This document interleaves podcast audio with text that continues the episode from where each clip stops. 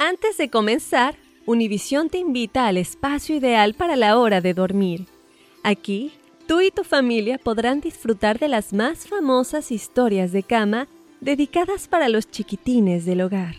Acompáñanos a explorar mundos llenos de aventuras, fantasías, sueños hechos realidad, animalitos y amigos verdaderos. Ya puedes encontrar nuestro primer episodio de Historias de Cama en Apple Podcasts, Spotify y Google Podcasts.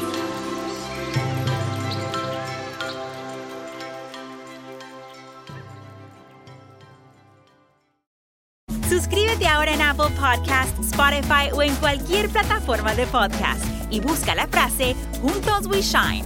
Alegra tu día con historias de inspiración que te motivarán, porque juntos We Shine presentado por Target.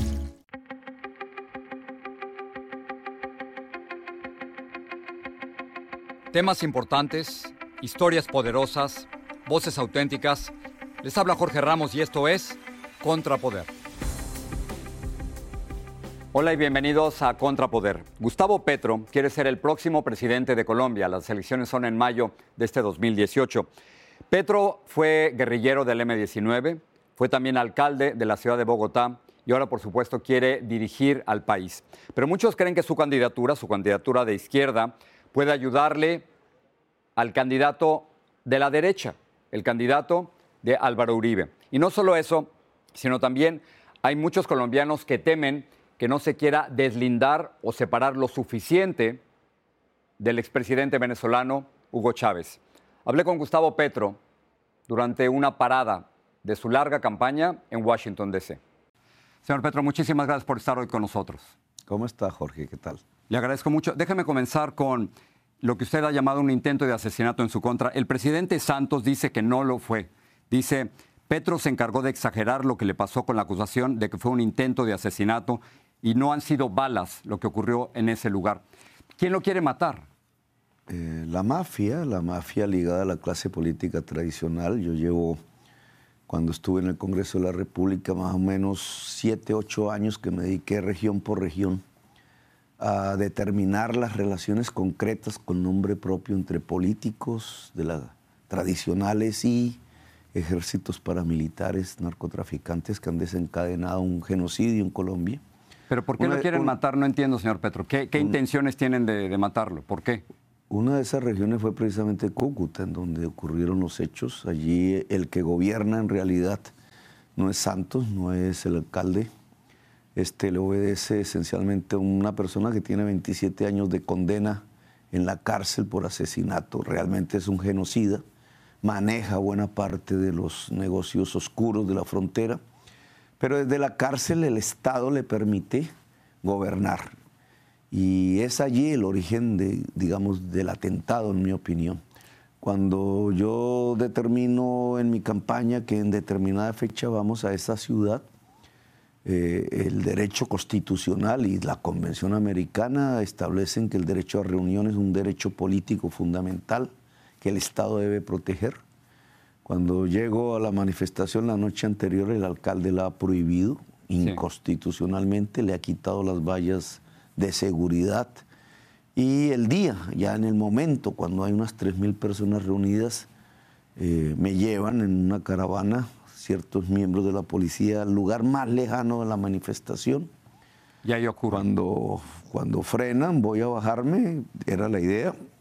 Yo siento que hay una circunstancia rara, que eso nunca había acontecido en mis manifestaciones y decido no bajar. Digo que me parece que es una trampa e inmediatamente suenan los ruidos sobre el vidrio. Pero dicen que no fueron balas, señor Petro.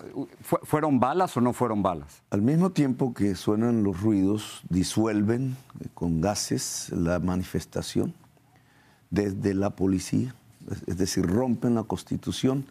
Lo que hay en el vidrio, que se puede observar en el video, porque se grabó en tiempo real, es que el impacto estuvo a punto de pasar el blindaje nivel 4 es decir, si yo me bajo y eso pega en mi cabeza, cualquier cosa que sea, eh, me hubiera matado.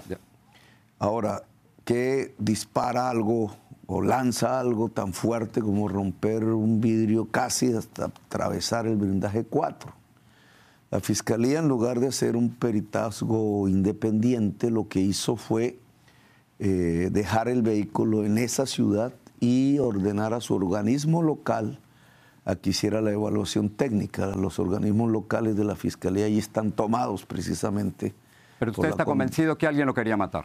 Sí, obviamente eso no eh, fue por delante, en el, lado en que yo iba lateral, por delante y por detrás del vehículo al mismo tiempo. Señor Petro, y al mismo tiempo disuelve una manifestación. Déjame pasar otra cosa. En, en, el 98 tuve la oportunidad de entrevistar a Hugo Chávez. Él en esa época me dijo que iba a entregar el poder en cinco años, que no iba a apoderarse de medios de comunicación ni a estatizar ninguna compañía. Me mintió, claramente me mintió. Ese video lo están usando en Colombia para acusarlo a usted de que usted va a hacer exactamente lo mismo que Hugo Chávez. Déjeme entrar directamente con el tema. ¿Usted cree que Hugo Chávez fue un dictador? ¿Usted lo admiraba?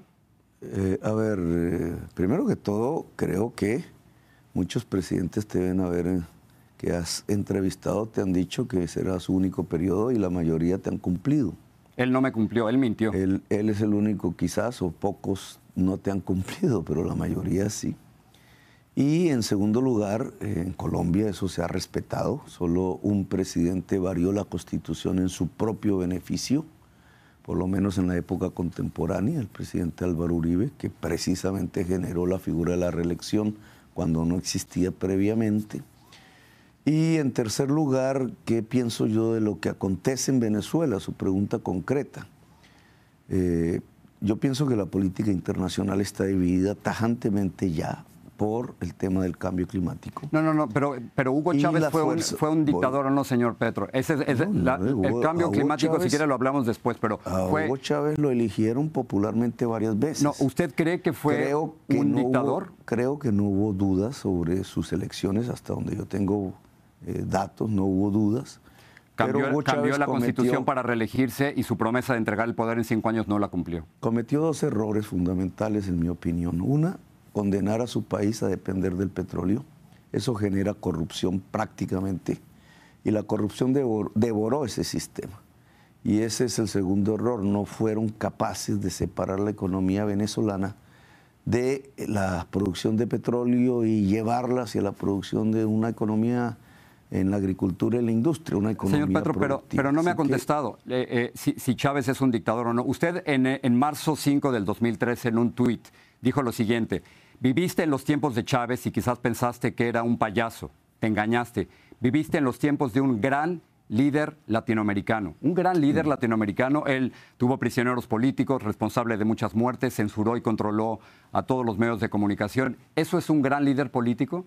A mí me parece que Chávez murió y en su muerte una parte de Venezuela lo admira y otra parte no lo admira. No, pero usted, señor Petro, porque, no, yo pienso, porque lo están ligando con él. Si usted, pero es que, el temor es que usted va a hacer lo mismo que él. Ese es el temor de muchos colombianos. Yo no puedo hacer lo mismo por dos razones fundamentales.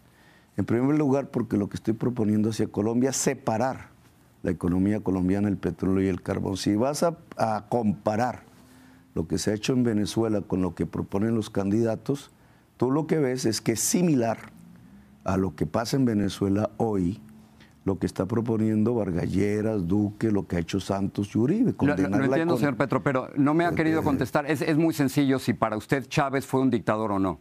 A mí me parece que lo eligieron popularmente. O sea que para usted no fue un dictador. Y me parece que a su muerte lo que está aconteciendo en Venezuela es el crecimiento de un autoritarismo que está acabando con todas las libertades muy, públicas. Muy bien, ¿usted cree que ya no hay democracia en Venezuela y que Nicolás Maduro actualmente es un dictador en Venezuela? Eso es diferente, ¿no? Yo sí creo que en Venezuela se la está comiendo la corrupción y el autoritarismo. Muy bien, y déjeme pasar a un, a un tercer tema. Para usted, Raúl Castro es un dictador en Cuba?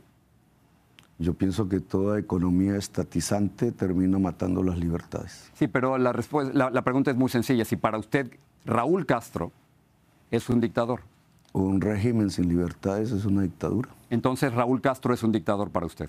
Sí, es evidente que no hay un régimen de libertades en Cuba. Muy bien, señor Petro. ¿Usted quiere cambiar la constitución? ¿Usted se puede comprometer ahora de que si es elegido presidente va a estar solo cuatro años y nada más? Exactamente, lo que queremos cambiar son los temas sociales que impiden que los colombianos convivan en paz. Pero si hay una constituyente, ¿no abriría eso la posibilidad de reelegirse? Pues ya vivimos una constituyente y nosotros fuimos la fuerza mayoritaria en 1991. El M19 ganó las elecciones y el resultado es una constitución, por lo menos teórica, profundamente democrática, que usted puede leer.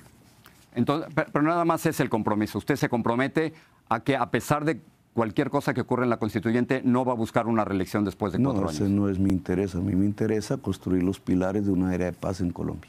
Según el expresidente Pastrana, eh, Maduro ordenó a jóvenes venezolanos respaldarlo a usted a través de Twitter. ¿Usted tiene algún tipo de colaboración con el gobierno venezolano? Me parece que toda persona que conozca el Twitter sabe que nadie se adhiere o no se adhiere por órdenes. Lo que pasa es que Pastrana tiene tanta edad que ya no le permite conocer lo que es el Twitter y las redes sociales. Usted finalmente, y termino con esto, va adelante en las encuestas. ¿Qué puede fallar? Mm, lo que ha pasado en Colombia tradicionalmente, todo candidato que no es de la clase política tradicional y se acerca al poder ha sido asesinado. No hay excepción, todos han sido asesinados. O, Pero esto no es eh, una muerte anunciada, señor Petro. O, Bueno, ya hubo un atentado. Eh, ¿Usted cree que su candidatura le está ayudando a la derecha, al candidato del eso expresidente. Uribe? Eso creen algunos, pero lo cierto es que como nunca antes en la historia de Colombia, una fuerza progresista, democrática profundamente y con ganas de hacer cambios reales en la sociedad, está encabezando las encuestas. Pe- ¿Pero usted cree que su candidatura le, le ha ayudado a Iván Duque, al candidato de la derecha, al candidato de Uribe? Me interesa es que ganemos. Quien quede segundos, hablaremos con él siempre porque tendremos la puerta abierta. Pero en este momento lo importante no es quién queda en el segundo lugar, sino quién gana la presidencia de la República. ¿Y usted cree que va a ganar? Ese es nuestro objetivo y nuestra intención. Señor Petro, gracias por hablar con nosotros, se lo agradezco mucho. Bueno, Jorge, muy amable a usted y a sus televidentes. Gracias.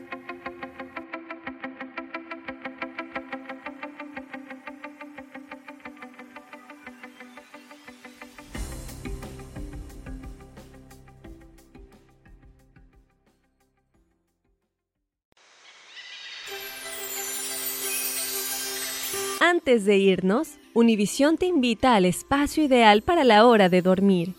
Aquí, tú y tu familia podrán disfrutar de las más famosas historias de cama dedicadas para los chiquitines del hogar. Acompáñanos a explorar mundos llenos de aventuras, fantasías, sueños hechos realidad, animalitos y amigos verdaderos. Ya puedes encontrar nuestro primer episodio de Historias de Cama en Apple Podcasts, Spotify y Google Podcasts.